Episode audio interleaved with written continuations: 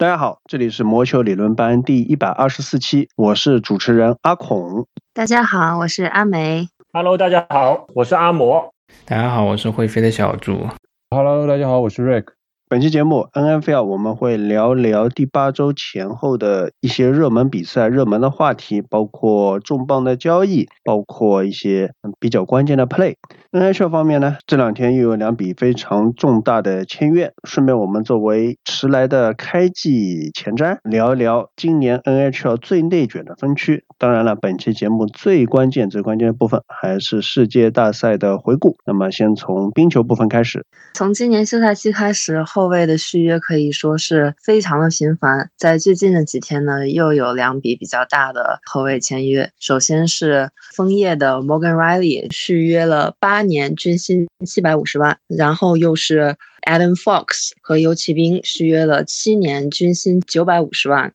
那么首先开个玩笑，就是有了 Smith Jones 那份九百五十万均薪的合同之后，现在。无论是普通球迷还是数据专家，看任何一份后卫的续约都觉得非常的顺眼。那我们来说一说这两位球员吧。Morgan Riley 这个七百五十万呢，就是现在联盟里面普遍的一个球队的头号后卫的军薪也要七百五十万了。他负责着枫叶的多打少，他的防守可能没有那么好，但是以他的进攻能力还是值得这七百五十万的。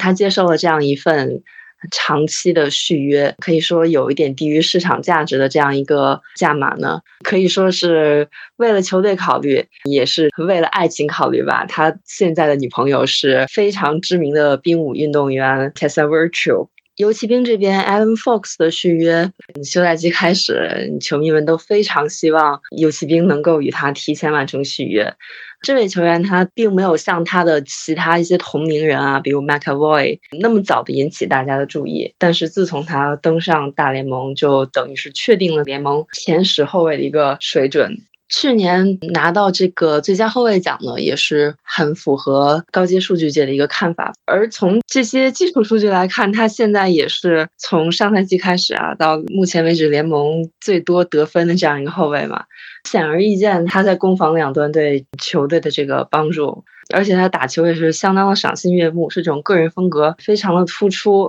非常的具有迷惑性，从而创造机会的这样一个球员。和像什么 Eric Carson 这种千万级别的合同比起来的话，Fox 这个合同可以说是非常的超值。如果有什么不好的话，那就是签的可能还不够长啊。那当然，这对球员是非常有利的。他到了三十一岁的时候，还可以去签生涯的下一份。巨额合同，而游骑兵在连续的续约了 Mika Zibanejad 的和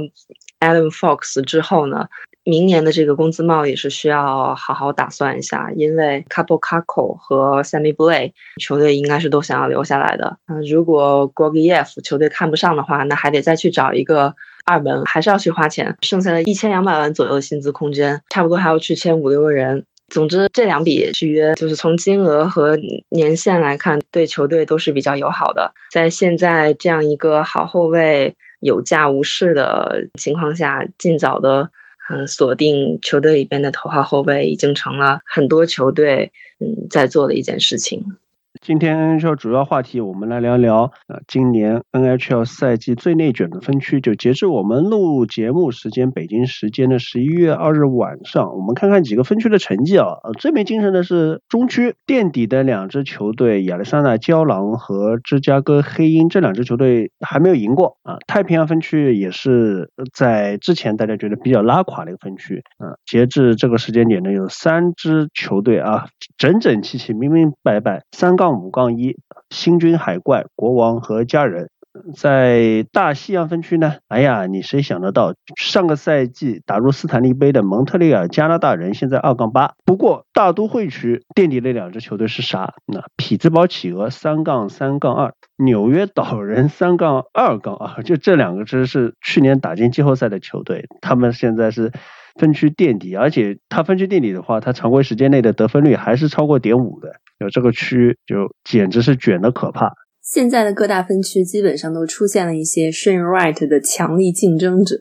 但是只有大都会所有球队的得分率都保持在五成以上。即使是现在排名垫底的企鹅，相信也不会有人觉得他们真的会以分区垫底结束这个赛季。那么关于大都会的这个情况，或者说是算是一个迟来的前瞻吧，我们就先从企鹅开始。企鹅今年开局还是受到伤病的影响非常的大，一度是 Sidney Crosby、Jeff Carter、Evgeny Malkin 同时缺阵，这样球队的 EC 是让 Evan Rodriguez 来临时担任，后防线上也缺少了 Chris Letang，而且他的这个新冠还是有症状的。所以恢复的时间会更加的长。即使是这样，几乎缺少了他们全部球星的企鹅队，还是把枫叶按在地上暴锤。这支球队有 Crosby 的时候，你可以永远相信 Crosby；没有 Crosby 的时候，你也可以永远相信 Mike Sullivan。这就是企鹅，即使是 Erod 和 Drew Corner 也可以成为球队的头号球星。今年球队势头还算好。和去年相比，一个很大的进步就是 Tristan Jerry 的状态，希望他在今后的比赛里面可以继续保持。那么说到大都会区的长期霸主首都人，今年的首都人呢，大家都预测他们阵容进一步的老化，然后没有什么新的补强的话，面临这些分区比较年轻的球队的冲击。嗯，但是今年的 Ovi 开局的状态依然是非常的好，不过现在球队也是面临一些伤病的问题。Backstrom 的回归应该还需要一段时间。现在 Kuznetsov 在这个 EC 的位置上是非常高效率的输出。右边 TJ Oshie 受伤呢，现在也是一个比较大的打击。今年 Hendricks Lapierre 和 Connor McMichael 的登场吧，都比较的符合大家的预期。首都人这两年选秀眼光还是不错的。那么后防线上基本上人员和去年相比没有什么太大的变化，在这个门将位置上，嗯，现在来看球队还是在 Voracek 和 Samsonov 之间去让状态更好的一位有更多的上场机会。两个年轻的门将现在是公平竞争吧。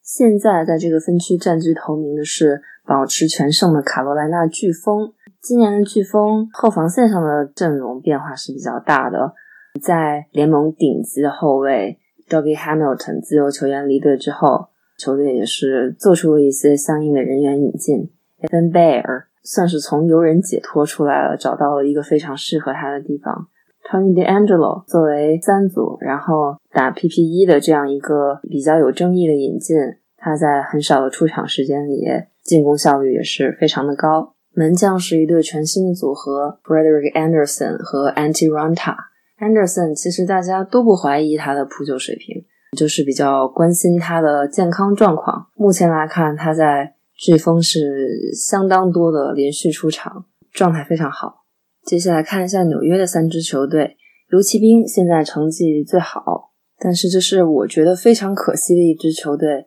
完全扭转了他们的建队的方案。就因为 Tom Wilson 这个事件，嗯，整支球队引进了这么多的打手。一份大合同签下了 Barkley g u j r o 最近一场比赛他还在打一组，把 Buchnevich 送走，换回来了 Sammy Blay，然后还签下了 Ryan Reeves。就这样一些操作，啊，我觉得完全不是现阶段的球队需要去考虑的事情，而且还等于是给球队的这个重建施加了一个反向的作用。现在整支球队的进攻还不是他们理想中应该能打出来的水平，然后后防线上。嗯，前面说了，Alan Fox 表现还是稳定的。嗯，但是球队的这个三组，Patrick Nemeth 和 Nils Lanquist 真的是整个联盟也可能是最差的一组。不过最新的比赛，球队也是把三组重新调整了一下。那么其实给 Igor Shesterkin 的压力是非常大的。尤其兵之所以目前为止成绩还可以，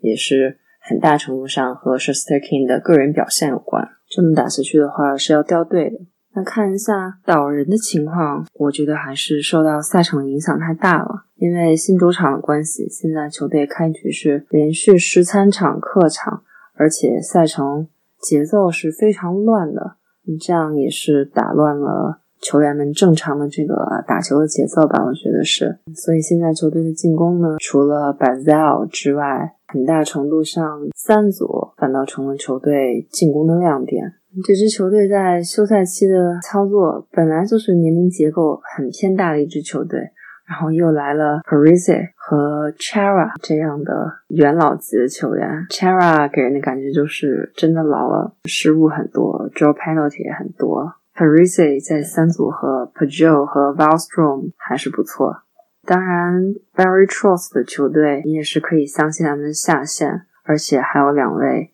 非常出色的门将。Sorokin 之前一直在连续出战，甚至包括这个背靠背的玩风。Walamov 即将伤愈回归，两个人一人一半的话，不会有什么太大的问题。新泽西魔鬼呢，是大家寄予厚望一支球队。觉得今年应该是 Jack Hughes 和 Nico Hischer 的一个爆发年，然后球队休赛季又有那么大的动作。Hamilton 确实他的表现说明了，嗯，自己是这种能够一个人掌控比赛局势的。但是很不幸的，球队现在又面临伤病的问题。在我们录制的时候，Hamilton 这场比赛打了一节就下场了。而 Jack Hughes，嗯，赛季初就遭遇了一个比较大的伤病，恢复时间会很长。而本来我们以为今年应该可以大刷特刷的 Tatar 和 Sharangovich，目前都表现平平。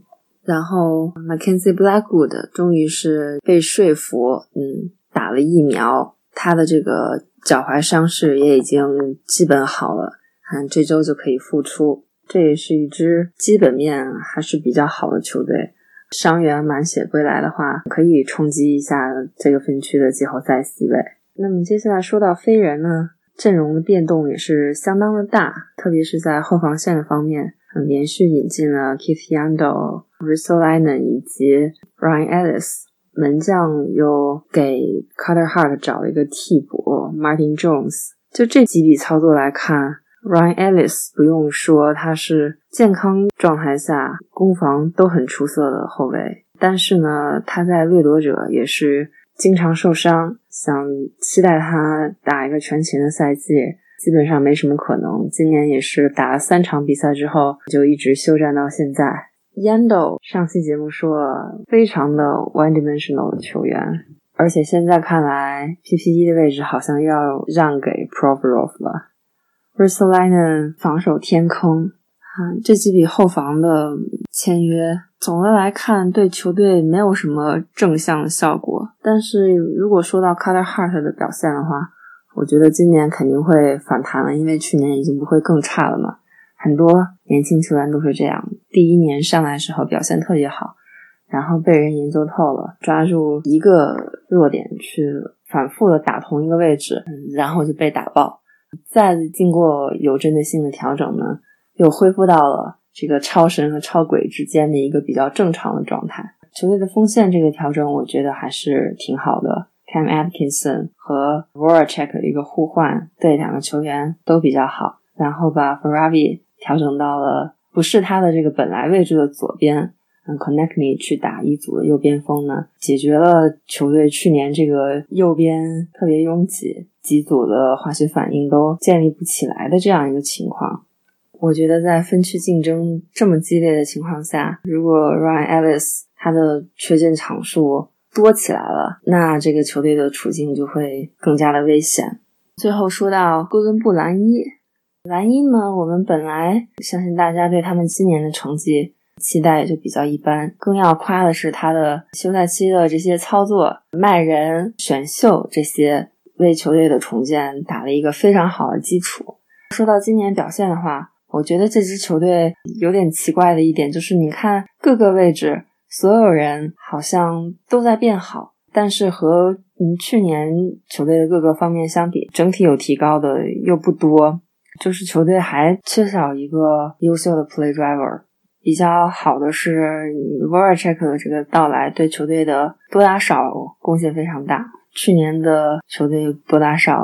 非常的死鱼，现在总算能够在这方面稍微弥补一下五打五长期不占优势的问题。嗯，去年因为后防出了问题，这个门将的表现也很差劲。今年的 Mozlikins 他已经不是一个人在战斗了，他说要为了 k i v l e n i x 去争。威廉纳奖杯，但是我们没有想到，他今年就是朝着这个目标来了。不过，即使他接下来一直保持现在很好的一个扑救势头，球队的战绩对于评奖来说还是挺影响的。但是他确实状态比去年是有了很大的反弹。这支球队有很多的年轻球员，就非常的早熟，已经可以打上 NHL 了，Cole Sillinger 和 Igor Chinakov，但是他们也就只是能打上球而已。真的要对比赛的走势、对球队有多么大的影响，现在还说不上。这支球队也是我觉得最后最有可能在分区垫底，但是这并不影响球队的未来相当的光明。本期冰球环节最重磅的大新闻，在节目出之前一天，一个吃瓜球迷关注许久但迟迟不见动静的潜在交易突然水落石出。军刀终于完成了联盟顶级中锋 Jack Eichel 的交易，送出 Jack Eichel 和一个2023年的三轮，从金骑士换来了 Peyton Krebs、Alex Tuck 一个2022年首轮和一个2023年二轮。在之前的一些其他节目当中，我们也有提到过关于 Jack Eichel 他的交易前景，他可能的交易价值，因为他是非常坚定的要离开球队啊，所以。各支球队的 GM 把他的交易价值是压的比较低的，甚至前段时间还有听说游骑兵想要以 Vitaly Kravtsov 作为主菜去换 Jack Eichel。至于已经在游骑兵打上球的那些高位新秀，是一个也不想出的。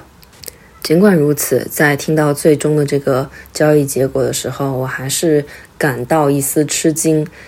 因为就在前两天突然出现的另外一个可能的下家火焰。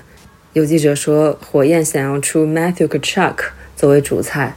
当然，我也觉得这个听起来很不可理喻。火焰没有道理去损失掉自己一组的一个强力的边锋，然后又让自己的中锋位置变得无比的拥挤。如果说是用 Sean Monahan 作为筹码的话，我还觉得可能性稍微大一点。当然，现在已经不用讨论这些了。我们说回到已经完成的这笔交易。任何一支想要争冠的球队能够拥有 Jack Eichel 这样等级的球员，到二零二六年的控制权，都是非常好的一件事情。他今年回来打常规赛的可能性是比较小的，预测会在近期就去做颈椎手术，然后需要一个漫长的恢复期。乐观的话，四个月以后回来比赛。而千万年薪的这个薪资空间问题。今年也不太需要考虑，因为金骑士目前的伤员是非常的多。如果伤员要等到季后赛才能全员回归的话，那就跟闪电的情况一样了。至于明年以后，金骑士送出了 Alex Tuck，他的薪资空间也是比较大的，四百七十五万每年。其余的部分以后再去运作。对于金骑士的农场来说，Payton Krebs 已经是他们少有的能够拿得出手的 Top Prospect 了。今年上了金骑士的三组，不过上限也就是 Middle Six 这么多了。而 Alex Tuck 的话，我觉得对于军刀来说还是一笔不错的回报。他现在也是在受伤的状态，健康状况下还是一个非常出色的攻守兼备的中锋，也可以去打边锋的位置。而这个首轮签呢，金骑士的首轮签想必位次也不会很高，选到一个顶级新秀的概率并不那么大。总之，对于军刀来说，这些回报算不上是非常的优厚，但是也只是和我们之前听到的一些传闻有些差距，也算是可以接受的一些资产。而金骑士走了这样一条为了夺冠不断的去加码的道路，我也觉得是非常的理所应当。即使今年的金骑士开局面临这么多的困难。现在的分区排名这么的不乐观，但是球队是绝对没有放弃现在或者说是未来近期某个赛季的可能性的，不可能去浪费队内这些大牌球星的 prime，因为球队已经没有后路可以走。为了牵线 Alex Petrangelo，球队付出了这么多的努力，肯定不是为了下海干活，所以现在球队就是希望 Robin Lehner 能够保证球队的下线。度过最艰难的这段时间，保留争季后赛的希望。等到伤员逐渐回归，季后赛球队进入满血的一个状态的话，那么有了顶级中锋的金骑士，会和过去几年的金骑士完全的不一样。下面来到橄榄球环节，先从朱黄的超前部署内容开始。NFL 的比赛每周都精彩纷呈啊！我已经不想说这周的比赛如何如何精彩了。简单来回顾一下这周的一些高光的时刻。首先是周四夜赛最后时刻，这个亚利桑那红雀不败的这样一支国联强队在主场。被一支没有任何外接手的绿湾包装工给掀翻了。比赛本身我们不去说过多阐述，因为这两支球队的教练组可以说差距太大了。我可以说这两支球队是强队的两个方面，一个是球队阵容天赋溢出，无论是进攻还是防守，有超级四分卫 k y l Murray 正值巅峰，MVP 呼声非常高啊，速度堪比 Lamar Jackson，还有可能联盟 top 的这手臂力量啊。我一直说他就是一个 Russell Wilson 二点零，然后在这样的 carry 下，红雀啊。一路七胜零负。另外一边是 Aaron Rodgers 在 Matt LaFleur 麾下，从这个教练到绿湾的第一天起，他就把 Rodgers 当成了一个高级工具人。绿湾包装工这个球队，LaFleur 这个教练，他的 scheming 能力非常强，他的进攻效率啊，这几年一直排在联盟 top，可以说是年轻教练的翘楚。加上他年纪比较轻吧，和球队凝聚力比较强，也能和自投四分卫保持好关系。所以包装工哪怕防守一直是平平淡淡的这样一个状态，但是包装工一直是一支顶层设计方面已经超过绝大部分。球队的强队，那这场比赛就顶层设计、scheme 也好，game plan 也好，甚至是一些临场细节方面，都能感觉出这两支球队在顶层有本质的差异。那我们回到这场比赛最后的一个 play，就是决定比赛胜负的 play，就哪怕红雀上半场的两次失误，加上进攻，整个上半场基本没怎么打，包装工的路面进攻非常的顺风顺水，占据了大量的比赛时间，而且防守也压制了红雀。那这样红雀相当于挥霍了上半场，依然将比赛最后几乎拿下。我们可以看到红雀这样的一。支天赋球队，它的容错率有多高？就面对包装工这样一支强队，哪怕对手是没有外接手的，但是包装工依然是一支 game plan 相当严谨球队。红雀都能在完全失常的表现下，最后都能把比赛给扳回。红雀打大部分平均水平的球队，都是随便天赋水平，包括这个超级四分卫就随便拿。所以说，有些球迷戏称 Cliff Kingsbury 教练席上拴条狗，可能红雀战绩都不会差太多，也是出于这个原因，对吧？只能看到这个教练在拖这支强队的后腿，而不是在让这支强队更上一层楼的。那我们看比赛最后一档 c a l a m r y 在绿湾一个非常精彩双安全位突袭，给 c a l a m r y 造成了一个迅速的压力。c a l a m r y 立即用一种非常规动作把球扔了出去啊！但是屏幕上方一对一的 AJ Green 面对 Russell Douglas 完全没有回头的意思啊！所以当时这个球之后啊，我来给大家解读一下，就这个球明，我们首先明确一点，就是 AJ Green 他没有想要回头的意愿，也就是说，在 AJ Green 的角度，这个球这个战术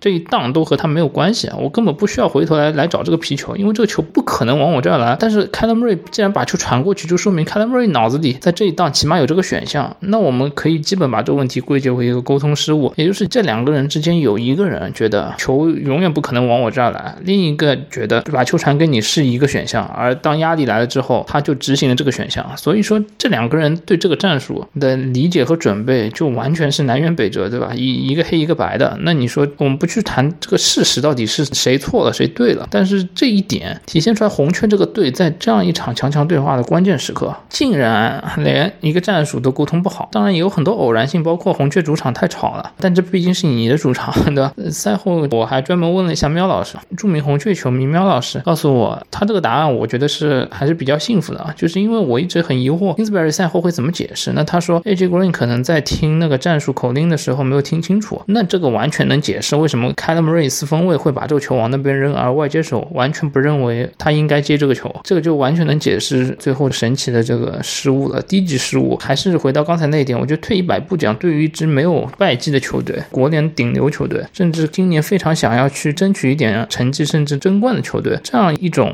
失误体现出来的这个球队的严谨性和比赛准备沟通方面的一些缺乏机制化的一些完善，并不是一支强队的标准。回到开头，那我们说为什么红雀这球队可能和包装工啊，甚至国联其他豪。强公羊也好，海盗也好，有本质差距，就是他们的顶层还是太稚嫩了。Kingsbury 可能花了两年时间才搞明白他在 NFL 应该打一套什么战术，其他方面比赛管理、时间管理等等这些细节，他缺失的方面还太多了，更谈不上这种比赛博弈层面。他这场可以说是完全输给了 Melaflo 我们说 Melaflo 这几年已经积累了非常多的季后赛经验，他在季后赛层面面对 NFL 最老资格的老江湖、老狐狸们，也是遭受了一些非常惨痛的失利。那他直到今日，他已经很明显的是有非常强的战术能力的。这一场比赛没有外接手，就是跑球。包装工破人盯人的战术在红区用了一次、两次、三次，就一样的战术打的就是执行力啊，不跟你玩花活，就是地面推进，就这么简单的一个战略上的部署。但是红雀竟然没有预判，对于这场下棋来说，红雀是很好赢的，因为对手能做的选择就只有这一些。但是红雀依然在路面，甚至在第四节还放出了很多路面的手工的跑球，防跑都防不住。那一方面是因为红雀的两个线位可能并不是防跑的类型，两个天赋线位可能更多的是偏施压的类型。但是绿湾这场对于红雀的施压准备的非常到位，这一来一去就能看出两个教练顶层思维、比赛准备、战略部署方面，无论是工作还是结果来说，都有本质的差距。这也体现在了一支明显强很多的球队为什么会输掉的这样一个结果上。那我们再来谈这周第二场大家非常关心的比赛，万众瞩目的国南海盗客场挑战圣徒的比赛。那这场结果 让人大跌眼镜，好吧？非常出乎意料。作为一个圣徒球迷来讲，包括去年的两场比赛，其实我一直都觉得圣徒的实力是不如海盗的。客观上来讲，我们看博彩的让分来讲，海盗这场比赛史无前例在圣徒主场让分了。海盗之前从来没在圣徒主场让过分，这赛季让分了，而且让了整整五分，说明客观来讲，还有 Vegas 的庄家会认为这场比赛海盗占据非常大的优势啊。事实是，圣徒这赛季的进攻其实面临非常大的压力，因为圣徒四分卫是 James Winston，我们都知道这样一个球员，他需要严格意义上控制他的下限，所以圣徒这赛季其实进攻的上限非常低。James Winston 在有 Mike Evans 像 Chris Godwin 的海到的这样一套史诗配置，在 Tom Brady 做四分卫的情况下，这套进攻所向披靡。在 James Winston 做四分卫的时候，James Winston 扔出了五千码、三十三个达阵，但是有三十个超节。你可以想象，如果在圣徒这样一个进攻的配置下，所有的外接手大部分都是训练组或者是落选秀的水平，圣徒进攻如何能让 James Winston 传球？这个画面是无法想象的。那在联盟最好的进攻教练 Sean Payton 的这样一个体系的 scheming 下，圣徒打起了一套非常善于管控风险、控制时间、地面进攻为主、以传球进攻为辅的这样一套很逆势的进攻吧。就是其实和爱国者非常像嘛，上限非常低，要靠路路面进攻推进，控制整个球队的失误风险啊，坚决不失误，控制 James Winston 他的一个心理的魔鬼啊。其实看到非常高的成效，因为有个前提是圣徒的防守这几年实在是太强势了，太强了，真的。这场比赛我觉得很大一部分是赢在防守。那我们说圣徒的进攻在没有传球的情况下碰到海盗这样的球队，我们知道海盗这几年的防防跑效率一直是稳居联盟前三，一直是第一第一第一，对吧？面对海盗，你最不应该去做的事情就是跑球，而圣徒进攻只有跑球。那你告诉我这场比赛，我我看不到圣徒怎么赢，而且海盗的进攻作为联盟最豪华的进攻、最高效的进攻，四分卫又强，对吧？教练又不错，任何防守，哪怕圣徒的防守在这场比赛中唯一的悬念是拖几节的问题，但是圣徒的防守再次告诉我们，在当下 NFL 可能除了钢人防守之外，就还有那么一到两个防守是能改变比赛局势的，甚至能赢下比赛的。这场比赛赛前我就说，圣徒可能需要两到三个失误带来得分，带来达阵，就相当于能靠防守偷那么十四分起码，才有机会在这场比赛中和海盗五五开，甚至赢球。那比赛是事实的结果是圣徒三个失误得到了十七分。第一个失误，Cam Jordan 在海盗的进攻锋线右侧击败了 Tristan Wirfs 去年的一个新秀 Online，给 Tom Brady 造成了压力，Tom Brady 掉球啊，圣徒拿到球权。第二个失误是 Tom Brady 和 Chris Godwin 沟通失误，Chris Godwin 跑了 Goro，但 Tom Brady 把球扔短了，直接扔到了扔给了圣徒的二线球员 Chauncey Gardner Johnson。第三个失误是 Tom Brady 这个球是完全是 Tom Brady 的锅了，直接扔给了圣徒圣徒防守球员。但是这已经是比赛最后海盗可能需要一个 winning drive 的时候啊，Brady 没有绷住。但是 Brady 没有绷住的前提是圣徒的防守，本场给给他施加了巨大的心理阴影。圣徒这场比赛不遗余力的突袭加人盯人啊。其实海盗这场的进攻锋线在比赛准备层面，我们一直提到比赛准备层面，啊，孔雀没有比赛准备层面的东西。包装工比赛准备特别好，海盗比赛准备也也很出色。那我们看圣徒最大特点就喜欢突袭，但是海盗这场比赛在起码在上半场，我看每次把突袭化于无形啊，突进来的人每次都能完美的 pick up，就是没有给四分卫造成压力。但是荡负一荡的这样子下来，给 Brady 造成了很大的心理阴影，因为圣徒的突袭变化非常多，从每个方向可能每一档都有变化。这一档是线位突袭，下一档是草脚位突袭，再下一档是线位突袭，变来变去，方向不同。到比赛最后，显然给 Brady 造成了巨大的压力。我觉得也是导致这三个失误的一个根源。可以说，圣徒防守是这场比赛赢球的核心支柱。但是我们看 James Winston 依然在他下场前的一些时间打得非常高光。再看 James Winston 受伤下场后，Travis Simeon 这样一个2017年以后没有拿过达阵，甚至没有传过球的四分卫，Kevin White 熊队前首轮秀，2018年之后没有接过一次球，Alex Armour 2019年之后没有拿过达阵的一个权威。圣徒的进攻组靠这样一些训练组级别的球员，在这样一场面对联盟最强球队，没有之一最强球队卫冕冠军球队能在第三节、第二节、第三节啊临临危受命接管比赛啊，最后我都不看了，因为我觉得肯定输了。但是没想到他们顶住了，尤其 Travis Simeon 最后那一波不叫达顿 drive 对吧？就是二十七比二十六的时候，我觉得圣徒基本上没有任何机会，因为被反超了。但是圣徒竟然顶着海盗的进攻，Travis Simeon 连续压力下没 play，然后圣徒的进攻锋线再次占据了细微的上风，给回归球队 Mark Ingram 开出了非常好的这样一条路线，一路推进，最后以一个任意球反超，把压力扔给了 Brady，但是 Brady 没有顶住这个压力。我觉得这场比赛 Brady 还是要背非常大的锅的，因为相比圣徒防守，海盗进攻还是占有非常多的优势的啊。但是这场比赛，包括 Brady 上半场错失 Mike Evans 那次传球，Mike Evans 其实对 Marshall Marshall a d m o r e 这样一个人盯人组合，两个人一定是互有胜负的。而 Chris Godwin 显然在一对一中也占据了一些优势。有时候这场比赛是圣徒防守对海盗进攻的一个完胜，又是这样一种胜利。那我们看圣徒这两年对海盗可以说所向披靡，无敌战舰坦帕湾海海盗队常规赛圣徒对海盗三胜零负，我觉得这已经足以体现圣徒这支球队。就我们刚才提到顶层智慧、比赛准备，在球队这样一个级别、管理层的级别、博弈的级别，圣徒这支球队已经做到无以复加了，对吧？我不想在这里悲情什么东西，但是只是说，就 NFL 它最后的成绩有很多东西决定啊。但我觉得圣徒这几年的表现是值得每一个圣徒球迷去骄傲的。至于球队，像我微博里写的，到赛季结束到底何去何从？这么难看的工资帽局面，这么多路人球员，没有四分卫，Jimmy 但什么时候能回来？Travis Simeon 能打成什么样子？甚至球队下周四分卫用谁？我觉得都是有很多问号的。而海盗很可能经过这样一场敲打，去年也是，很可能到赛季末伤员都回归，我一直在说，可能强势挺进季后赛。海盗依然是今年最大的夺冠热门，他很有可能拿着冠军。没有人再会记得今年十一月份这样一场第八周的常规赛，对吧？我只是觉得这场比赛圣徒三军用命，依然拿出了干翻冠军队的这样一个气质和智慧，非常了得的。其实和这场比赛非常像的一场就是闪电主场打爱国者的比赛，同样是一场以弱胜强。对于海盗和闪电来说，打一些相对比自己弱一点对手，其实是有些容错率的。但是海盗送了整整十七分，加上很多犯规，包括那个 Devon White 送了十五码的违体。Devon White 海盗在自己端区里超截了 C 面，但是被 Devon White 一个冲撞四分卫给拉掉了。就这样一些影响局势啊，Shaq Barrett 提前启动罚了五码，直接给圣徒送了一个关键手攻。这样一些影响比赛结果的一些细节的一些犯规，是海盗这个队作为一支冠军队来说是不可饶恕的。那我们看闪电，同样也是，就哪怕没有那次超级回攻达阵，闪电俩这场比赛的容错率是非常高的。对于这两场比赛来说，更强势的那一方的进攻组，他们送的分太多了，把自己的容错率拉爆了。其实他们的赢球空间是很大的，而对手只能打这种 play defense，把比赛压缩到极限，对吧？走路面进攻，控制你上场的时间，然后把防守尽可能制造失误，因为他们的进攻的高效并不如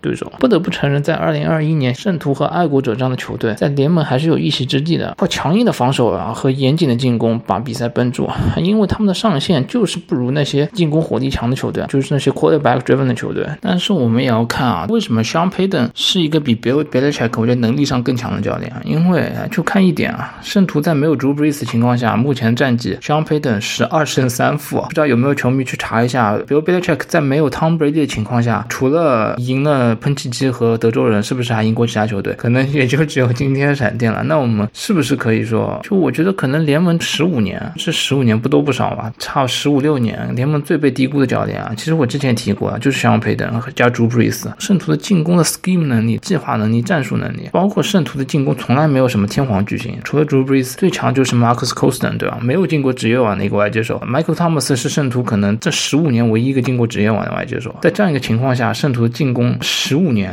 都是联盟最好的之一，妥妥的就是名人堂教练，就没有任何别人能做到。你不要说 Andy Reid，对吧？Andy Reid 你可以去翻他，他一零年左右在干什么？就或者他在之前，或者说他麾下有多少好的球员，他拿出了什么战绩？肖佩特可能他性格上有点他自己的鲜明的一些印记。这个周末的比赛还是相当精彩的。那最后简单讲一下维京人打牛仔的比赛。那对于维京人来说，这场比赛太过于关键了啊，就跟爱国者一样，涉及到战绩是直接走到百分之五十，还是说变成三胜五负的这样一个情情况。而且对维京人赛前巨大利好就是 Dak Prescott 这样一个可能目前联盟最强的四分卫，最强的 Top Three Quarterback 直接就 out 了，对吧？Dak Prescott 都不打，打客场打牛仔这样的比赛。看我赛前的预测和微博讲了维京人很多东西。维京人本赛季是前三节 early downs 战术选择最为保守的球队。Kirk Cousins 的呃 ADOT 就是 Average Depth of Target 就是平均传球深度是联盟倒数前五的，在他身边都是不入流的四分卫，不用看。那维京人在这场比赛中，我觉得最后依然输于这样非常窝囊的一点，就是他们习惯于在前三节打一些非常保守的橄榄球，keep game close。但在第四节，Kirk Cousins 和进攻去 carry 拿一些整场比赛对手并不适应的战术。但我们看维京人和爱国者的区别有如何巨大？维京人有 Justin Jefferson 和 Adam Thielen，然后有 Conklin，他们的接球武器其实是非常强大的啊。Justin Jefferson 本赛季的 yards per run 平均每每次跑路线效率最高的外接手之一啊。Kirk Cousins 是本赛季联盟表现最好的四分卫之一，干进口袋下更是接近无敌的状态。这样一场比赛，面对一个没有先发四分卫的牛仔，维京人打出的进攻表现是 Kirk Cousins 的平均每 play 的码数是五点四码，平均每次传球深度只有四点三码，就是那种妥妥联盟垫底。本周可能只有一到两场比赛，一到两个四分卫可以比他还差的这样一种表现。这完全不是一支想要赢球、面对一支联盟强队想要证明自己、面对背水一战的情况想要拿下比赛的这样一支球队，这样一支季后赛实力球队应该拿出进攻表现啊！我觉得 Mike Zimmer 这个教练，他拿着更好的配置在打爱国者式的这样一种保守橄榄球啊，在打圣徒式的这种圣徒都没有他保守啊。像佩顿在该打四道、该扔长传的时候，甚至该假气踢的时候，从来不会含糊。圣徒的进攻具有无限的进攻性啊，但是 Mike Zimmer 的防守虽然很强，这赛前说 Mike Zimmer 的防守保守的强啊，对手的三道转换率联盟第一低，对吧？然后红区防守效率无敌高啊，他可以 play close game，他可以打这些，但是在关键的时候，你有一个好的四分卫和两个很强的外接手，你为什么要去拿自己最大的弱点去去碰对手的强点呢？为什么要缩小自己的优势呢？Justin Jefferson 本场比赛只有四次 target，加上我刚才提的两个数据啊，我觉得维京人这场比赛是不配赢球的啊，维京人完全有季后赛实力的，但是如果这支球队继续这样操作，在进攻端如此保守背和时代背道而驰的话，他们的差距就是你今天和牛仔替补四分卫这样一支球队的差距。然后 Cooper Rush 今天打的确实还不错，但是这周可能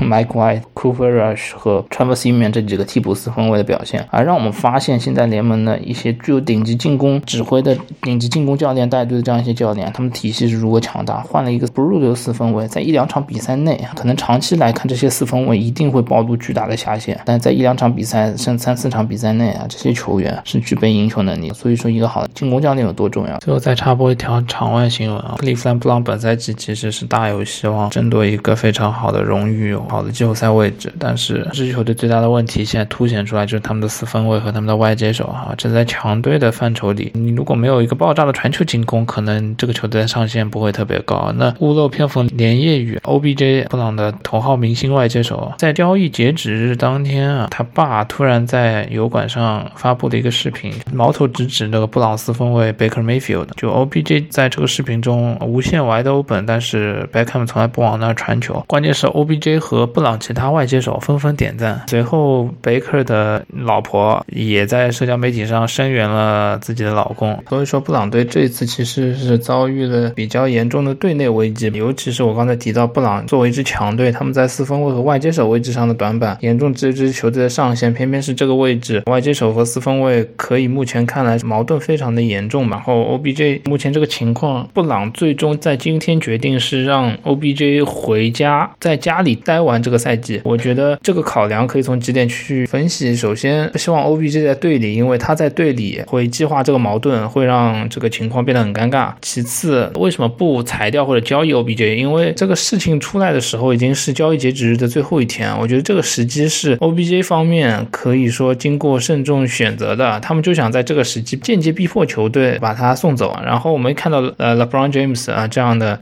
社会名流对吧？大喇叭公开场合呼吁 Free OBJ，OBJ 还是一个 Wide Receiver One，表达了对 OBJ 的支持。那 OBJ 方面的目的其实非常明确，就通过这件事情来获得一个离队的机会。但是我们现在看整个国联的强队，基本上在外接手方面，包括前面提到布朗作为一支球队的短板，大部分真正有争冠实力的球队，他们在这方面都是没有短板的，外接手位置都已经尘埃落定，或者是五倍强大。但是如果有机会去的球队都是在美联啊，那在这样一个情况下，布朗很难说找到一个不会对自己构成威胁、争夺季后赛形势构成威胁的这样一个交易下家。那布朗为什么不裁掉 OBJ 呢？一方面，因为 OBJ 今年八百万的薪水是全额保障的；另一方面，布朗裁掉 OBJ 面临两种情况：首先，他裁掉 OBJ，OBJ 如果没有被人捡走，那 OBJ 可以自由选择下家。那在这个情况下，很有可能会去布朗的竞争对手，很有可能布朗既花了这八百万的薪水，OBJ 还去了对手，可能还对自己前景产生挤压，甚至会打脸管理层啊！我在其他球队表现这么好，在你们这儿打的不行。那如果被其他球队捡走了，同样的道理也有可能会产生对自己的竞争和挤压。所以布朗权衡再三，就是不如你愿，对吧？你就通过这种分裂球队的行径来想要离队，但是我就是让你在家里做一个赛季，我也不会让你得逞，对吧？赛季后我估计大概率，因为 OBJ 一定会去他想去的球队，那布朗有可能在休赛季不得不裁掉他，因为大部分球队都知道你都闹成这样了，我何必来交易你，对吧？我肯定私下里去接触 OBJ 方面，而不会来接触你布朗嘛。基本上是一个非常两败俱伤的局面。但是既然 OBJ 方面抛出了视频，开启了这一步棋，那我我觉得这个结果其实是可以预料的。因为布朗的管理层，我觉得是目前联盟最聪明，然后最数据导向，可能是对吧？各方面最完善的一个管理层。包括他们的主教练是上赛季的年度最佳教练。从决策这个正确性方面，我觉得布朗是毋庸置疑的，现在拿出了一个他们认为最正确的决定。那对于 Odell Beckham Jr. 来说，他可能也只能牺牲这个赛季来换取自己离队的一个诉求了。归根结底，这种以个人方式分裂球队、对抗球队的行径，我觉得总体而言是会遭到球队抵制的啊。目前结果是个最好证明。不管 Baker Mayfield 他到底实力怎么样，对吧？传球怎么样，或者说他不管怎么样，第一他是这个球队的四分卫啊，四分卫就是高于一切的。布朗可以没有 OBJ，但不能没有贝克，对吧？这个赛季，起码从这个赛季来看，那其次就刚刚说的，任何一个球员，哪怕上升的高度，就是你无论如何不可以公开暴露球队的家丑，公开自己球队的矛盾，专业上、战术上，哪怕比赛上任何事情，其实都是球队内部的事情，都可以内部解决。而且再退一百步说，NFL 任何一个球员，你都可以把他最差的决定、最差的比赛场景，把它剪出一个视频来，哪怕 Tom Brady、Mahomes 这赛季可能可以剪一个惨不忍睹的视频，那你说 Baker Mayfield 肯定毫不例外。连 Beckham Beckham Jr. 自己他都可以剪一个他黄油手的视频集锦，光看那个视频是不是能成为一个充分条件，证明贝克就是他就是不行，他就是不想找 OBJ。我觉得也并非一定站得住脚。综上三点，就我觉得这件事情基本上是有一个定论。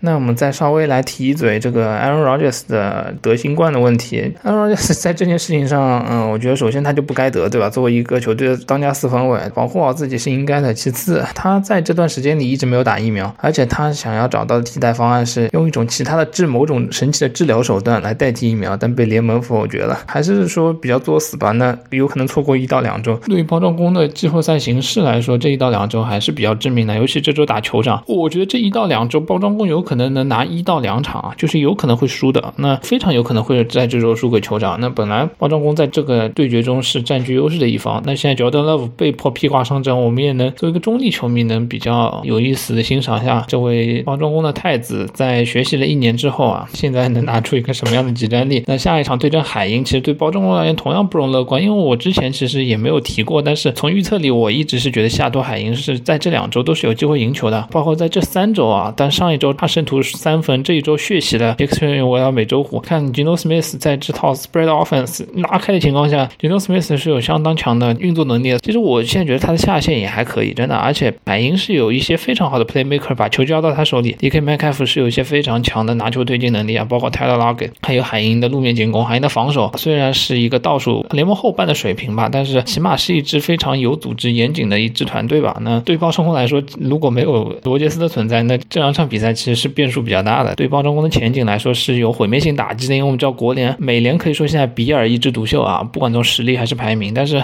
国联来讲，前面有五支球队啊，包括红雀、公羊、海盗、牛仔、包装工，对吧？对包装工来说，形势本来就不好，可能最后国联的排名就差那么一两场，那绿湾可能最终会为这样的一个低级失误吞下苦果。那罗杰斯他在这个事情上反反复复，然后花招频出，然后甚至有联盟有包庇他的嫌疑。为什么没有打疫苗还还能跟球队待在一块儿？那为什么在这样情况下，甚至有可能招来联盟的处罚？啊因为这件事情已经闹得有点，就像我刚才说的，联盟 这个规则都有点漏洞百出的感觉啊！就从他一个人身上，你你平和是个特权球员，对吧？遑论他对包装工造成的伤害，那所以我觉得这件事情对包装工对罗杰斯来说都是一件不太光彩的一个新闻吧。那他的负面影响只能说从包装工这两周比赛，我觉得最受伤的还是迈尔弗罗。作为一个优秀的年轻教练，总是要应对这样的这样的事件，非战因素造成的损伤，祝包装工好运。那最后一条，简单来看一下拉斯维加斯突袭者，这个周末损损失了他们的前首轮秀 Henry Ruggs，那个外接手，他开到了一百五十六迈的时速，在拉斯维加斯出了车祸，致人死亡。最后发现是饮酒驾车，对于一个年轻的外接手来说，非常惨痛的一个教训了。好好的职业生涯毁于一旦。然后突袭者宣布释出这个 Henry Ruggs，对球队他伤害了球队今年的一个计划吧，少了一个非常好的 deep threat。其实他今年表现整体来讲也是稳中有进，而且作为联盟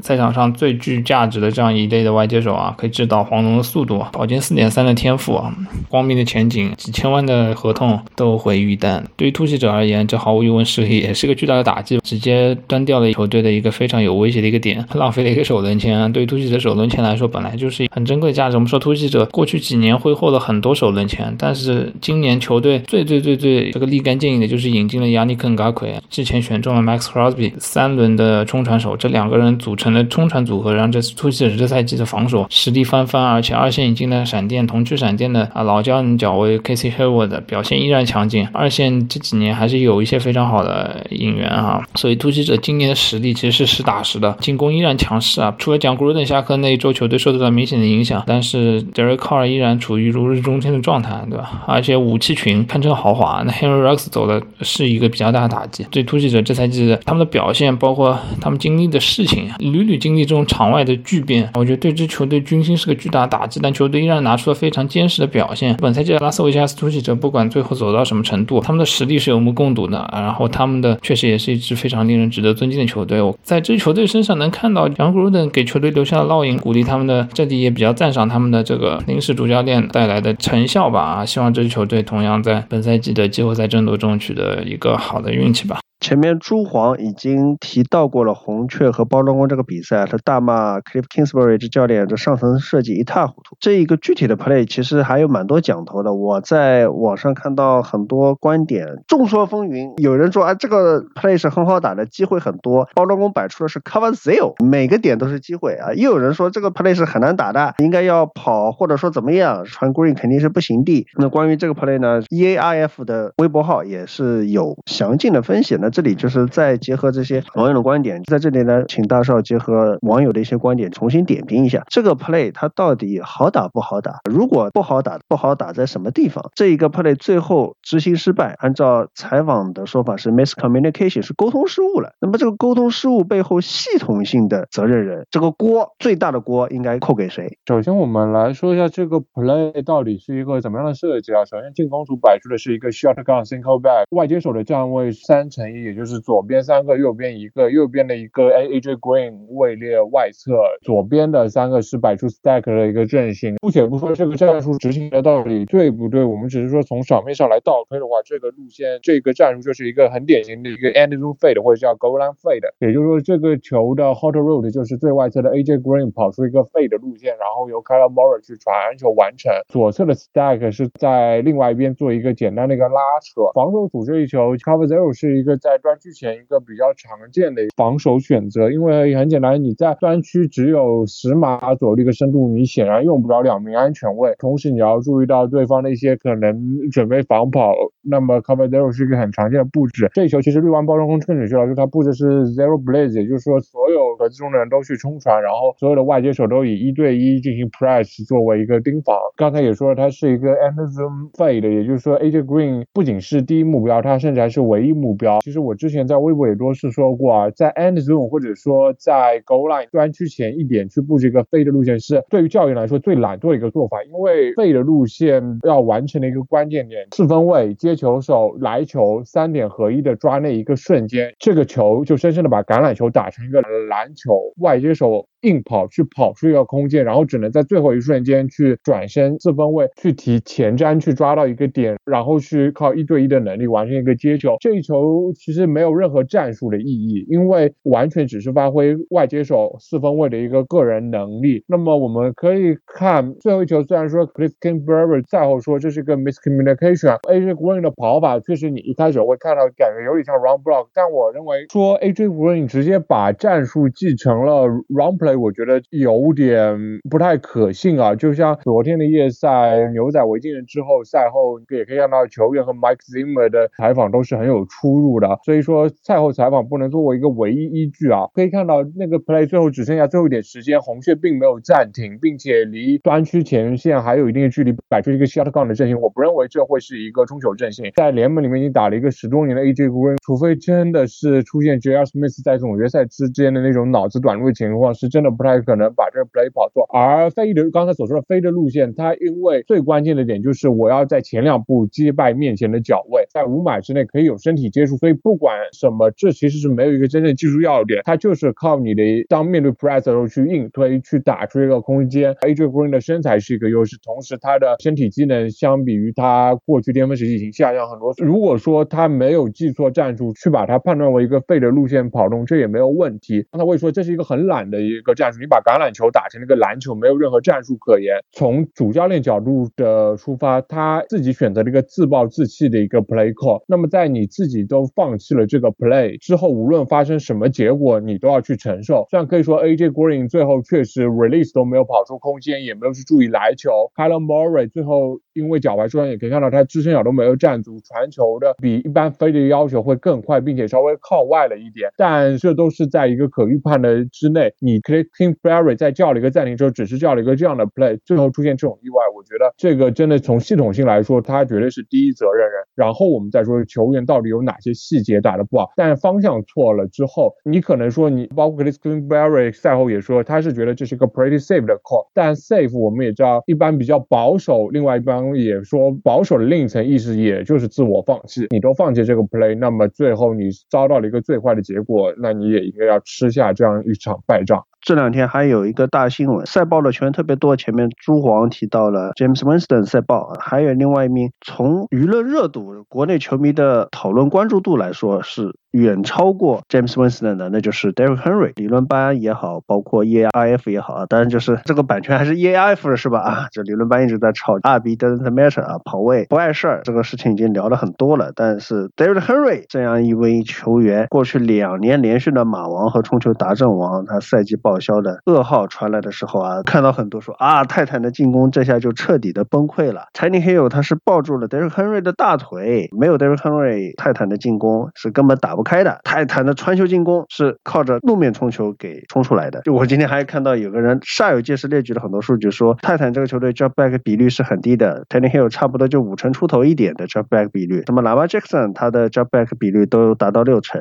那你还说这个球队不是靠冲球进攻吗？好像一副就是要拿魔法来反驳魔法啊！我们也摆出数据了，这个也请大少来解答一下。这个话题之前在公众号有讨论，虽然一直说 RB doesn't matter，但其实我一直主张观点直接。跳过了 RB doesn't matter，我的观点一直是 running doesn't matter，也就是反过来去想这件事情。当一个位置很容易被替代的时候，也就是说 RB 这个位置很容易被替代的时候，也就是这个位置所对应的领域的价值，那自然不会高。或者说你要在这个领域打出一定很好的成绩，并不需要很多的一个技术难点。这样的话，对应的所谓的职责内容价值，那么也就相对来说不会太高。所以我一直说的是 running doesn't matter。在这样的一个前提下 d e m o n Curry。你干的事情是不是 running 是的，那你自然就是 doesn't matter as well。当然，这里也我也说了，这只是一个很简单的 slogan，并不是说真的去走一个极端的魔球。这种立稻草人的错误理解和归因是很反对的。之所以拿这件事嗯说出 running doesn't matter，更关键是，比如说他在一个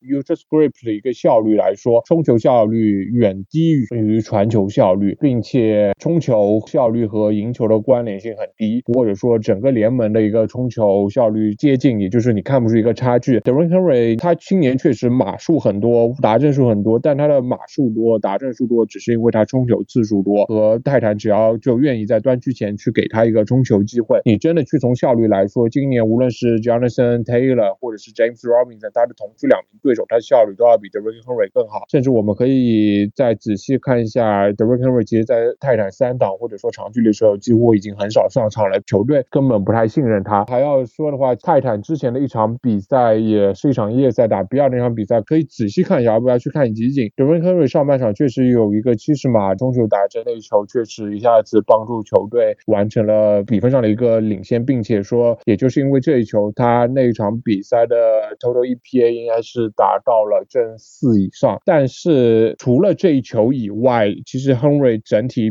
那场比赛几乎都没有冲出什么像样的一个。码数或者说有一个实际的一个推进效果，而且比尔就全面摆出了一个 light box，就我让你冲，甚至可以最关键是泰坦在常规时间反超比分的那一球，那一档前几档都是由 Tennyhill 主传一个劲的传球传给 AJ Brown，推进到红区左右交给 Devon Curry。两次完成了一个打阵和比分的一个反超。Derrick Henry 在那场比赛中，他更像的就像一个棒球里面的 Ober 或者一个 Closer 的一个角色，也就是说，我球队帮你把所有的东西都摆平了，你帮我最后一下不要拉胯就行了。但是对泰坦也确实很奇怪，他们这几年的传球效率相当高，冲球效率也确实相当高，这一点不可否认。就是说，Derrick Henry 虽然说仍然只是一个，并不是属于一个意外的一个跑位，但他在跑位里面效率确实是相当高的，并不是说泰坦现在做了一些事情，他成为一支 run heavy 球队，就代表 Derek Henry 对球队很重要。这个里面的一个重要的一个逻辑错误就是 appropriate authorities 诉诸权威，也就是说，你说 NFL 球队这么做，所以 NFL 球队就对了这样一个逻辑。如果是这样的一个逻辑，那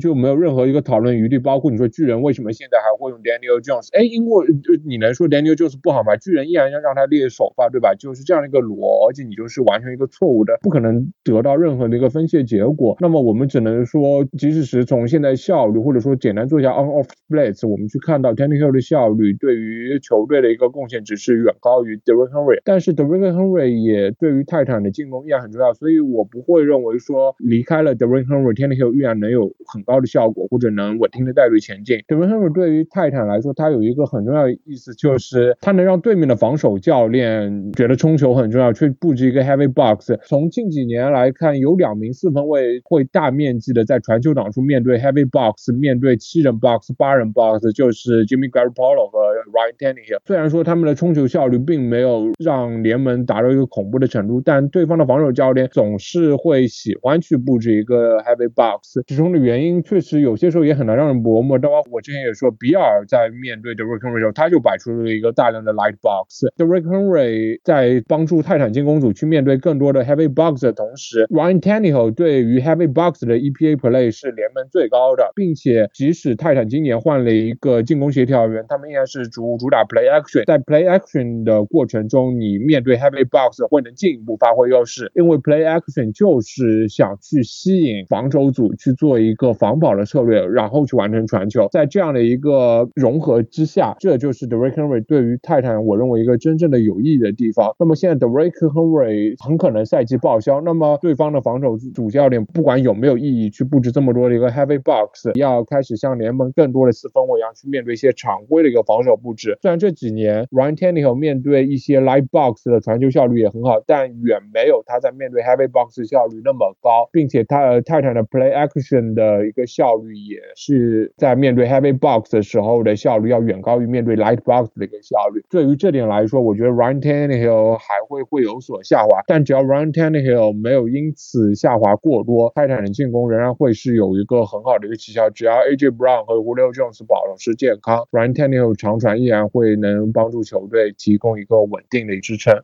橄榄球的最后的部分，我们来聊聊另外一个大新闻：洛杉矶公羊交易来了 Von Miller。这个消息呢，第一点让大家震惊的是，公羊为什么还有选秀签？第二个就是公羊有了 Von Miller，是不是就变成宇宙羊了？建之前卖光一轮，因为二三轮第二天的还没有，基本上公羊就之前一直的选秀策略或者交易策略就是我尽可能的把一轮换出去，然后我可能在选秀的时候再向下去囤积更多的二三轮签。那所以他们二三轮签。在之前是不缺的，那么现在在这个交易截止日也决定把他们手里仅有的二三轮签也用上啊，换回了应该是只剩半年合同的 One Miller。这个交易我觉得主要的是因为这个 One Miller 去年没打，所以可能再加上连年龄的考虑，所以有可能不会对这个交易会有太高的一个呃期望。但毕竟他还是 One Miller，而且他这个赛季打的也非常的不错。再考虑到公羊一直是一支内侧冲团的实力要远远大于外侧冲团实力的球队，过去好几。年公羊都一直尝试着外侧冲传手做一定的补充，包括一八年他们进超级碗的那个赛季交易截止是从美洲虎带来的 Dante Fowler Jr.，今年他们就再一次的复刻一八年的交易截止日的这样的一个操作，带回来一个外侧冲传手，而且这次一带就是 One Miller 这样级别的球员。从作用上面来说呢，那这笔交易肯定就和一八年的 Dante Fowler 的交易是一模一样的，补充外侧冲传手，而效果会有多好，我觉得就要就真的要取决于 One Miller 来到之后。看看他，尤其是对阵国西这一呃这一大串的强队的表现如何。了，而且也要取决他会不会继续有一些小伤病的困扰，再加上也要看他的持续的输出能力。就像我之前所说的，因为公羊前两年一直都有些时候在在外侧冲传持续不给力的情况下，甚至很多时候会把以前的主打内侧、主打防守前锋的这个 Michael Brooker 给挪到外侧去来客串一下，但是效果真的不好。所以这次我觉得公羊也是下定决心啊，反正他们也的确你都一直对选秀签的估价一直都不是很高，那就是所以就干脆一不做二不休。虽然说只剩半年合同，值不值得二三轮签一一起换？我觉得更多的应该是让野马是大部分。的 One Miller 的这个合同，然后让公羊保持在工资帽以下，而不过度的去透支明年的工资帽的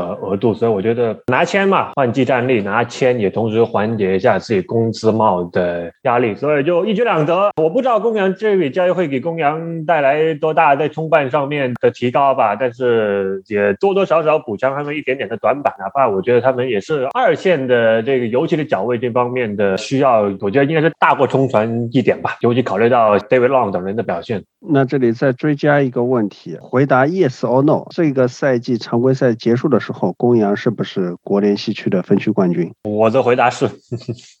不是的话叫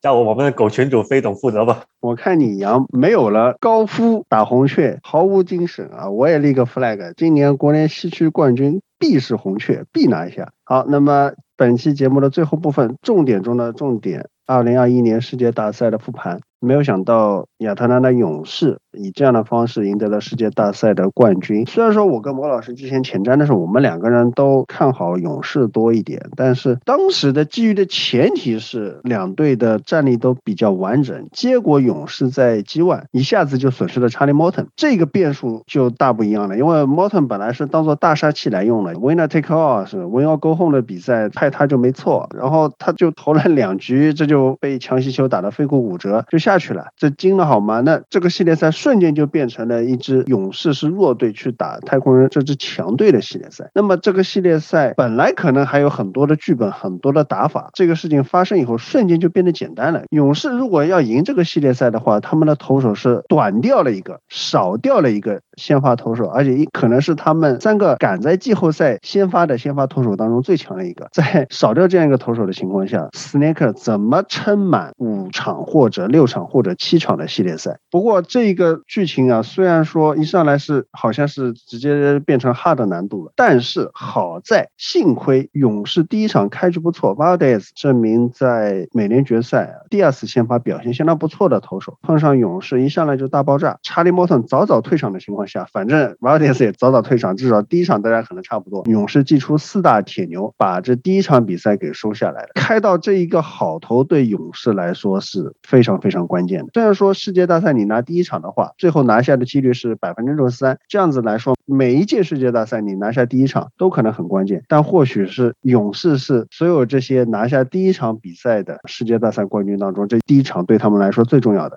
对，我觉得 Charlie Morton 的脚的骨折真的是完全打乱了整支勇士的对于世界大赛的一个投手布阵的计划。但我觉得，就像我们在前讲里面所说过的，就我一直是认为今年勇士可能投手这方面的深度要比太空人要来的更深一些，因为毕竟在开赛之前，太空人先没了这个 Lance McCuller，然后再加上太空人的其余投手今年表现的也不是说太好，但是勇士这边我们看到有 Drew Smiley 在牛棚里面可以出战，再加加上世界大赛的时候，他们把去年的先发投手之一的 Kyle Wright 给叫了回来啊，顶替之前手臂受伤的 Husker Inoa。可能在深度上面，或者说是在今年吃过的局数上面，勇士还一直是稍稍占优一点。再加上整个牛棚的构造，常规赛牛棚不算太好，或者说是在季后赛的这一串铁牛，好几位球员都在常规赛不算太稳，像他们的终结者 Will Smith。没想到的就是，哎，他们这群铁牛阵还真的就表现出一个非常强，有着一丝。一五皇家那个水平的铁牛阵，再加上可能毕竟像 AJ Minter 这些，像 AJ Minter 这种球员，我们看到的是他在去年季后赛就这样的在关键场次出来先发投长局数，或者在关键时刻出场接手，一让让他吃一定局数，这样的经验是有多少？我觉得去年的那次被道奇在国联关键赛的逆转，也给了刘鹏有一定的这样的准备经验，然后让他们今年这个突发状况的世界大赛里面做足了准备。所以你说在莫肯受伤之后，Snake 可以轻松的靠自己。的四大强牛 AJ Minter、Lou Jackson、Tyler Mazza 和 Will Smith 来冲过第一站，而且还可以让他们这四个人在一整个系列赛下都有一个好的表现。除了教练的合理调度之外，更多的是来自于这四位球员本身的一个发挥吧。说到这四位球员，就很重要的一点是 n a k e 对他们的使用的强度。牛棚投手他本来可能球种就偏少一点，然后他们又不是那种很习惯投特别长的局数的，一般季后赛都要主力牛会加班加点多一点，然后又是系列赛第一场，AJ Mint 他又直接吃到二点二局，又投的局数比原有的要多，在这样的情况下呢，第二天 Max Free 的先发他一上来就被太空人打爆，但还是说他的用球数没有一下子超的很离谱，在比赛没有完全分胜负的情况下，我觉得 Snake 第二场比赛是。有一点点投降了，或者说积极一点的话，他是战术性的撤退，他没有动用这四大铁牛中的任何一个主力牛，都是让一些就我们觉得可能是败战处理投手那样去结束比赛。所以在系列赛的第一个阶段，太空人的两个主场双方打成了一比一平。魔老师，我不知道你是怎么看的，Snake 算不算是放弃了第二场比赛？如果说是放弃的话，是不是一种正确的战术性的调度？第二战 b r a n Snake 的调度，他的确是有一点战术。或者说是考虑到整个系列赛的长度以及损失了 Charlie Morton 之后的一个情况，来做了战术选择了一定程度上放弃。五六年前的季后赛，先发投手一上来爆炸，在季后赛里面可能还有，尤其是 Ace 投手，我觉得还会让他那么继续投下去。但是可能在最近这三四年里面，无先发投手无论是谁，可能是在季后赛里面一旦一上来爆炸，我们就可以看到牛棚就会有人热身，然后就可能就准备换头了。我们看到这个赛季两次 Max s e r g e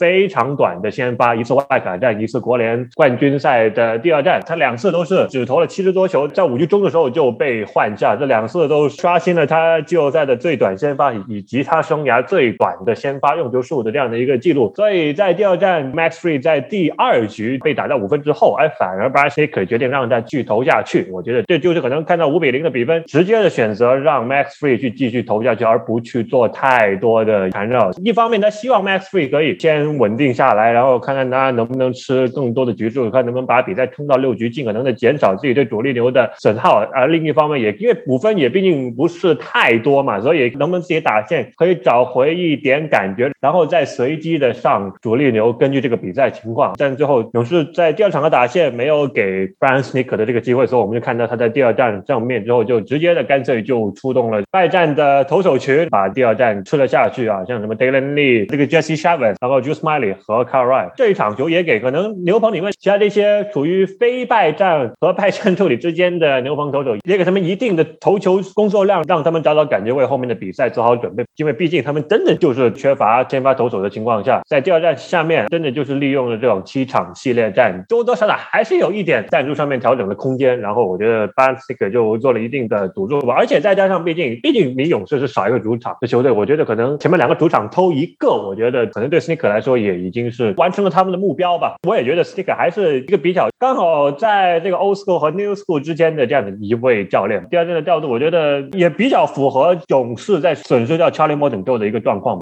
问题又来了，在休斯顿算是两场里面偷了一场，可是这个系列赛呢，在这样的情况下，我是觉得勇士他不能在大比分上落后的。也就是说，你赢了第一场以后，你第二场输掉以后，你第三场是必拿下，而且第三场必拿下以后，二比一领先以后呢，第四场你好像也不太能输，因为你输了以后呢，又变成二比二平，这又是一个很危险、很微妙的局面。红袜就是二比一领先，被太空人给追到二比二平，后面就拦不住了。换言之，就是说这个系列赛，我这样子分析可能有点倒因。为果，就是因为你少了一个查理莫特以后，你就得想办法滚雪球，想办法去抢先听牌，最好能够三比一去听牌。你这个任务就放出来了，就是你要做到三比一。好，那么你怎么样去三比一？击碎和击破，你怎么去赢下来？这个过程，老实说，我觉得这两场比赛多少有一点也是偷赢下来的成分，因为两场比赛加起来，勇士一共只赢了三分。对，就像国联冠军赛一样嘛。道奇投手群差吗？一点也不差。道奇也是靠着一个牛棚群这样一直撑下来，但问题是他们打线就是没有办法给他们更多的分，就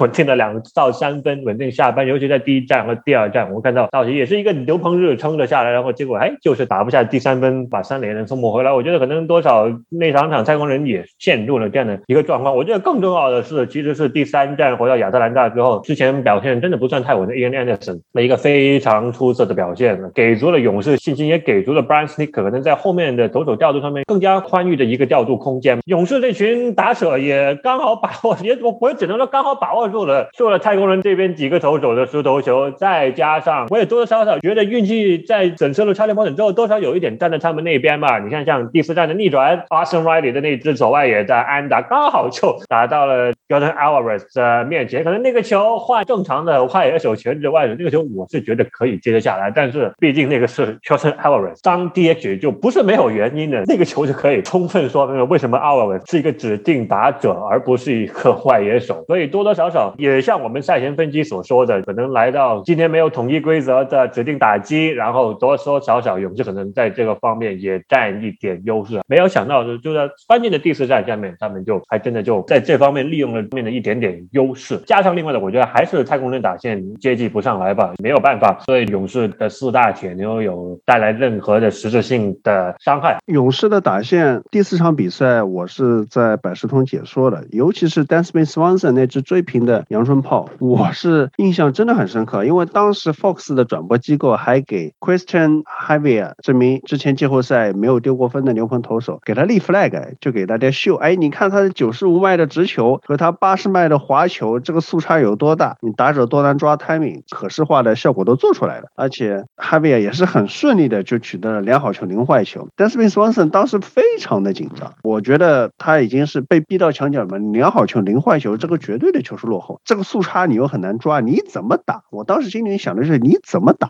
然后我就看到 Javier 一颗红中失头的直球啊，没错，他是红中失头，但是你已经两好球零坏球了，你一般来说应该是保护性的挥棒，而且这两个直球和滑球，这速差你很难抓，他就是打了一个反方向，我真的惊了，就是这个球打出去了以后，我对这个球能够飞多远还有一些怀疑，因为他可能是在偏保护性的情况下打出来的，这个球又是反方向，然后这个球我就看了到最后，我觉得哎，这个球好像可以一直 carry 出墙，我就真的觉得很神奇，很神奇。但是 Smith Swanson 今年他的打击状况整体来说也不是特别好，我两好球零坏球，这种时候你失投球你都是很难抓的，他居然给反方向给抓到了，后面就后黑索雷亚又是一个失投的滑球，直接扛出去，他整个系列赛就三支 go ahead home run，就当之无愧的系列赛 MVP。这是打击方面我印象非常非常深刻的。而在投球方面，Ian Anderson 摩老师刚才说很出色，其实我有一点点保留，他七十八颗球，三九颗好球，三九颗坏球，就五成五成的好坏球比，你说是他有意投出来的吗？我有点怀疑，可能也是受到下雨的影响，球比较滑。但是呢，反正就是这种微妙的好坏球比例，这些球我也不知道是他真的有办法去 command 的控制到那里呢，还是说就反正就投出投出来这样的效果了。亚特兰大冷冷的冰雨或许也对太空人打者的状况造成一些影响，就是在这种坏球很多、好球呢很多都是在边边角角的情况下，他们就掌握不好自己打击的平衡，什么时候该进攻，什么时候该 take，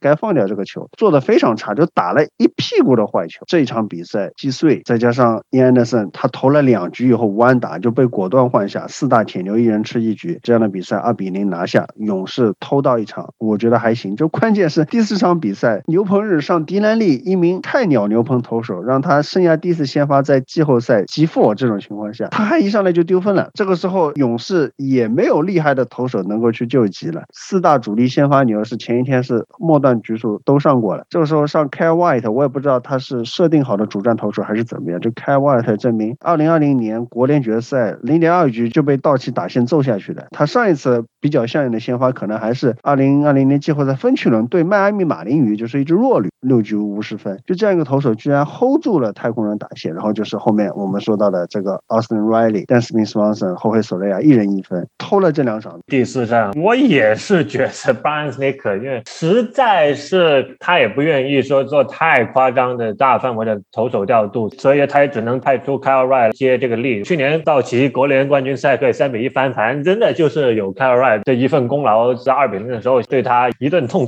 那么 Kyle Wright 今年我没记错，应该是长期待在小联盟，常规赛就投了两场，然后不是哈斯卡伊诺瓦的受伤，他也不会回到大名单。那没有想到，我就可能拍他出来也是能走到哪就算哪的这样的一种局面，但没想到他投出了一个这么好看的四又三分之二局，然后只丢了一分高光水平，真的就是有些时候天注定这样的一种感觉吧。看 AJ Minter，像去年国联冠军赛的 AJ Minter，我我忘了是第六站还是第七站，就他之前是在德州农工的时候，在大学的时候他就没有先发过，就他就他就没有投过高于一局的比赛，但是没有想到去年的国联冠军赛里面让他出来当 opener，他投的像个 ace 一样，投掉了整个生涯最高的三局，还包括我们就是六个三振还是七个三振，就真的是完完全全的让道奇投手碰不到球，就把自己生涯最佳做留在了季后赛关键场次。有些时候我我只能说，你真的很难解释这种投手为什么，或者说是每一年都会在季后赛里面有一些莫名其妙的球员就会给你灵光一击这样的表现，像去年光芒的 philips 的那个再见安打，这可能一八年世界大赛的 Steve Pierce，我觉得可能很多球迷就都已经忘了一八年的世界大赛 MVP 叫 Steve Pierce，还真的就是这项运动的一个特殊性我，再加上整个太空人打线，还真的就是状态不太好吧？我觉得有也有点像一八年的道奇一样接济不上，再加上 Bregman、Alvarez 这两个人真的打的不怎么样，在这个世界大赛里面，再加上我没记错，Alex Bregman 应该是有一点伤势的受受伤的一个情况，要指望这个打线可以把勇士的刘鹏日给打爆，我觉得对他们来说是有一点点难度的。好，问题又来了，就在偷了两场以后，三比一听牌了以后，勇士这个季后赛他的主场不败，没有输过，而且还是万圣节是吧？历史上还没有过在万圣节夺冠的球队。到了第五场，勇士是不是要在自己的主场收比赛呢？而且呢，就碰巧是 v a l d e s 这个在第一场送给勇士的这个投手呢，他第五场先发他又炸了，一上来就把他当独猫打了一个满贯炮，勇士四比零领先。当时很多包括理论班听众群都觉得，哎，勇士已经。必拿下了，但是在这场比赛里面斯内克似乎又做了一个战略性撤退的决定。说实话，假如今年勇士最后被逆转的话，我觉得 Sneaker 在第五战上面到的我反，我是觉得他要负上一定责任，因为你实在没有投手，你用这个 Davidson 先发，我觉得可以理解。但问题是，在 Davidson 明显是投不稳的情况下，继续让他投下去，而且在有危机的时候选择让 Jesse Chavez 上来这样来接手，我觉得是一个非常大的错误。虽然说那 Davidson 里面的那两分，四分里面有两分是因为 Dante Swanson 的失误造。造成的，但是在这样的比赛，尤其在听牌的情况下，而且这是你最后一个主场，我觉得在危机时刻你不上你的主力牛来解决战斗，我觉得这是一个错误的过程，导致了错误的结果，而只不过是这个错误的结果没有造成更大的一个影响。所以我觉得勇士的运气好就是好在这里，也包括我也觉得，当在第五站放了太空人回休斯顿之后，我也觉得可能他们放过了最好的机会吧，就像可能。去年有人说世界大赛第六场道奇应不应该三天短休，上这个 Walker Buehler，避免在第七战再对上一个 Charlie Morton 这样的一个状况。在四比四被追平之后，Freeman 也也打了一发超新的五比四。反而在这个时候，Sticker 就马上的反应到，然后我就决定让 AJ Minter 看看能不能 hold 住。但没想到是 AJ Minter 这一次上来就丢分了啊！然后 Sticker 也根据状况，然后就决定后面只上 Chris Martin、j u s m i l e 来解决战斗。可能你回看整一个系列在战的调度上面，我觉得真的就是比较投机的一个选择吧，就是真的就根据情况，而不是说根据一个大的方向上面去安排一个调度。不行的话，那我就直接就放弃就算了。更像一支弱队，或者说是在两军交战之后，他是偏弱的一方，兵力偏少的一方，那可能对阵大军来亚的时候，他我觉得可能他更多就选择就集中兵力先打他一路，然后各个击破这样的战术，真的是走到就是走一步看一步，摸着石头过河这样的一种调度。这个系列赛我一直就是算的是他这个四大主力牛棚和三个能用的先发投手啊，不对，是用两个啊，那个查理莫森已经没了，两个 能用的先发。投手他的休息天数、工作量，尤其是牛棚，在吉晚四大牛主力牛都上来，然后击碎四大主力牛都上了，吉弗四大主力牛当中只有 AJ Minter 没上，所以 AJ Minter 在第五站是上了，没想到 AJ Minter 上来就被打爆了，所以我觉得 Snake 他心里面还是有点顾虑，就是他的这些主力牛在连续的高杠杆局面，要不要让他们连续三天去投，连续两天投都是守下来的高杠杆局面，都已经是很不容易了。AJ Minter 这个虽然没有 hold 得住，但其实他这个局面也不能算特别高杠杆了。但虽然说他是丢掉领先，斯奈克还是一直在算自己的兵力，就是你的兵力不够的话，那你就要放弃一些阵地。虽然说大家觉得你趁好不去收，而且比如说你第五场你上来就被对面给打破了也就算了，但是你其实四比零领先的，然后你把这个比赛给放掉，是不是一个值得讨论的问题？但是我就觉得我们就不把这个过程放在眼里，就是你就把它当毒法那个满贯炮，你就当是白送的。你考虑到你投手兵力的话，可能你还是必须要去放弃这一场。当然，就任何这方面的讨论都有一个结果论的问题，就是结果是好的，那你就是调度有方；那结果不好的话，就是一口锅就扣在你上。这个是没有办法的，这是个 哲学上面的问题啊，或者就是一个因果论方面的问题。但不管怎么说，斯 k 他是在一个六场的系列赛里面，他做了两次战术性的放弃，就输掉两场都是他放弃掉的。这个战例也是非常的有意思。当然，就最关键、最关键、最关键的是，你这样一场比赛放掉了以后，你到休斯顿去决战，你还是得说比赛。你有两场比赛里面，你要至少去赢一场。但就没有想到这第六场呢，打的一边倒，很快的勇士就这次是给人真的感觉的就必拿下。两家都有投手方面的一个问题，就回到了休斯顿。那么我们看到了太空人也只能符合大家预测这样的，让路易斯卡西尔三点短休期让他继续出场投球啊。但没有想到的，也再一次被勇士的球员抓住，在满球数纠缠七三一压哨交易回来的后卫手勒给咬住了那发打过了美支援球场左外野的火车轨道的那发三分炮。那发球在视频上面看上去是很远，像打了五百多尺这样的那种感觉，但实际上太空人球场比较小，这个外，所以那发全垒打的尺寸还没有第五站 Freddie Freeman 的那发阳春炮打得远。就是那发三分炮之后，我觉得整个在第六站的气势就完全压住了，就也有一点像当年一七年世界大赛第七战一上来，太空人把达比修给打懵了之后，我觉得道奇的气势也多多少少就被压住了。所以后卫手呢，我觉得这整个现在下来，三支全垒打和 Stansby Swanson 一样，我甚至在最最关键的时刻打了出来，然后也在最关键的时刻打出来，给了整支勇士打了一个强心针，一路的为第六战打下了一个非常好的基础，一路向前就再也没有回头看过啊！一整个赛季下来，八十九胜，这么碰到这么多的伤病，还有欧苏展的场外情况，我觉得真的是不幸中的大幸，就是给足了 Alex Gapolos 的一个反应的一个时间，然后在七月三十号的交易截止日的时候，一口气吃下了 Soler，吃下了 e d r Rosario，再吃下了独沃啊，充实了整个外围的战斗力，而不然的话，你有可能会在今年世界大赛上面看到一个 由 Chuck Peterson、有 Pache、有 w e t e r 这样组成的一个外野组合啊，或者是说 Heredia 这样的一个外野组合，那你想想，那四个人的组合和现在这四个人的组合是有多么的差别大？后卫所料这个交易不需要吹更多了，有着非常足 power 的一位外野手，只是现在皇家打的非常不好吧，或者说是他就是一个所有同届、所有没有战绩的中小球队都希望拥有的这样的一位球员，一个赛季打得很烂，但是突然的在交易截止日在七月中的时候突然找回了自己状态，那么我就可以顺理成章、顺水推舟的在交易截止日把他送到一些急需技战力的外的季后赛球队，然后没有想到这一招就人一挪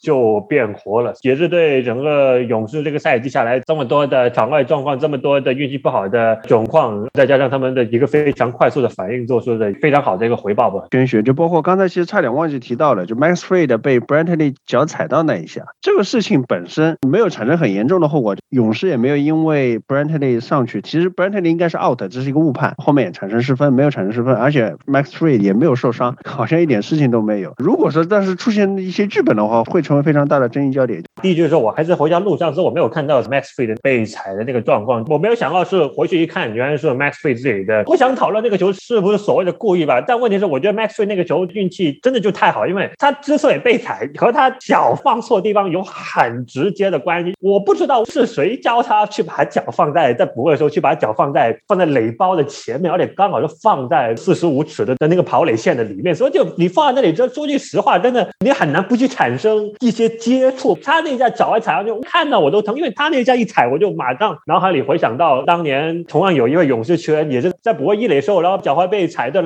是一三年的这个 Tim Max。各位球迷还有印象的话，我们没记错是在大都会的时候，已经是老将 Tim Maxon 在补位的时候，脚是放在垒包上面，几乎是同样的方式踩到脚踝上面，但是 Huxon 那次是非常非常的不幸运，脚踝被踩断了，然后是跟腱，我没记错是跟腱撕裂，然后让他最后赛季报销，然后也基本上是当他提前结束生涯。回看那个慢镜再看一两次，我都觉得是非常非常吓人的的一个状况。你说他这个球队运气好吧？库尼亚这个全明星赛之前报销，查理·摩顿世界大赛第一场这个秒没，但是你说他这运气好吧？就真的，玄学来说，就献祭了两个重要的球员，然后换下来其他方面就顺风顺水。我们吐槽道奇嘛，或者说就是任何球迷吐槽自己的主队，都很喜欢说落后时唯唯诺诺的，就领先时重拳出击。你这打线就没有能够关键时刻站出来的球员。这勇士这条打线就真的，一整个系列赛下来，怎么就是有那么多人？也不光是索雷亚，不光是 Jack Peterson，不光是杜瓦尔，不光是 Rosario 啊，包括 Freddie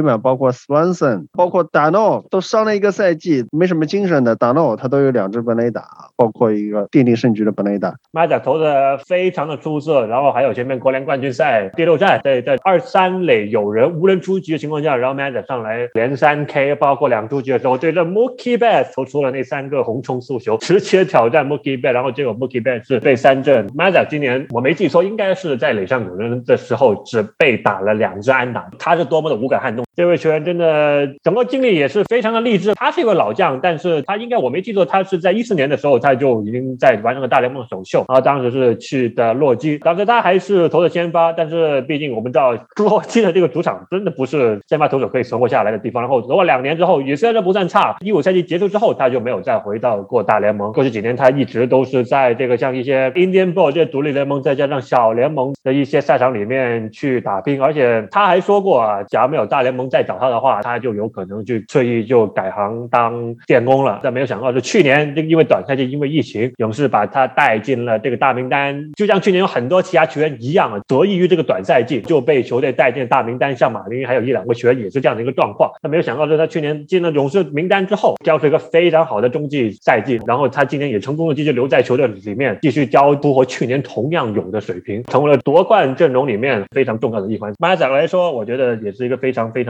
传奇的一个经历。在他三十岁年龄经过了一个非常起伏升高之后，他拿下枚冠军戒指，非常励志的一个经历。棒球这个东西就有意思的地方就在于你也很难说清楚，就是他到底是真的打得好，还是说运气好之间这个分野在哪里？这种朦胧美，就是我们就讲不清楚吧。总之就是这个系列赛，我觉得还是非常有乐趣的，就跟很多系列赛都不一样。我会把它归类为一个球队在怎么样不利的情况下，他的剧本很有限的情况下，但是他能够按照这个剧本去赢下这个比赛，就是他的大比分是没有任何落后空间的。不像太空人在对红袜的时候，他一比二落后，他可以翻得过来。我觉得勇士如果一比二落后，他是没有机会的，但是他们就能做到，我没有办法落后，我就想办法去领先，我要去听牌，让我自己有可以退一步的机会。所以这个系列赛从战术空间上来说是很值得去讨论，在很多年以后也是可以被拿出来去反复的研究的。总之，恭喜亚特兰大勇士，时隔二十六年，在经历了那么多的勇士王朝，但其实是让勇士球球迷、亚特兰球迷非常遗憾的这种非常心酸的这个勇士王朝之后，再加上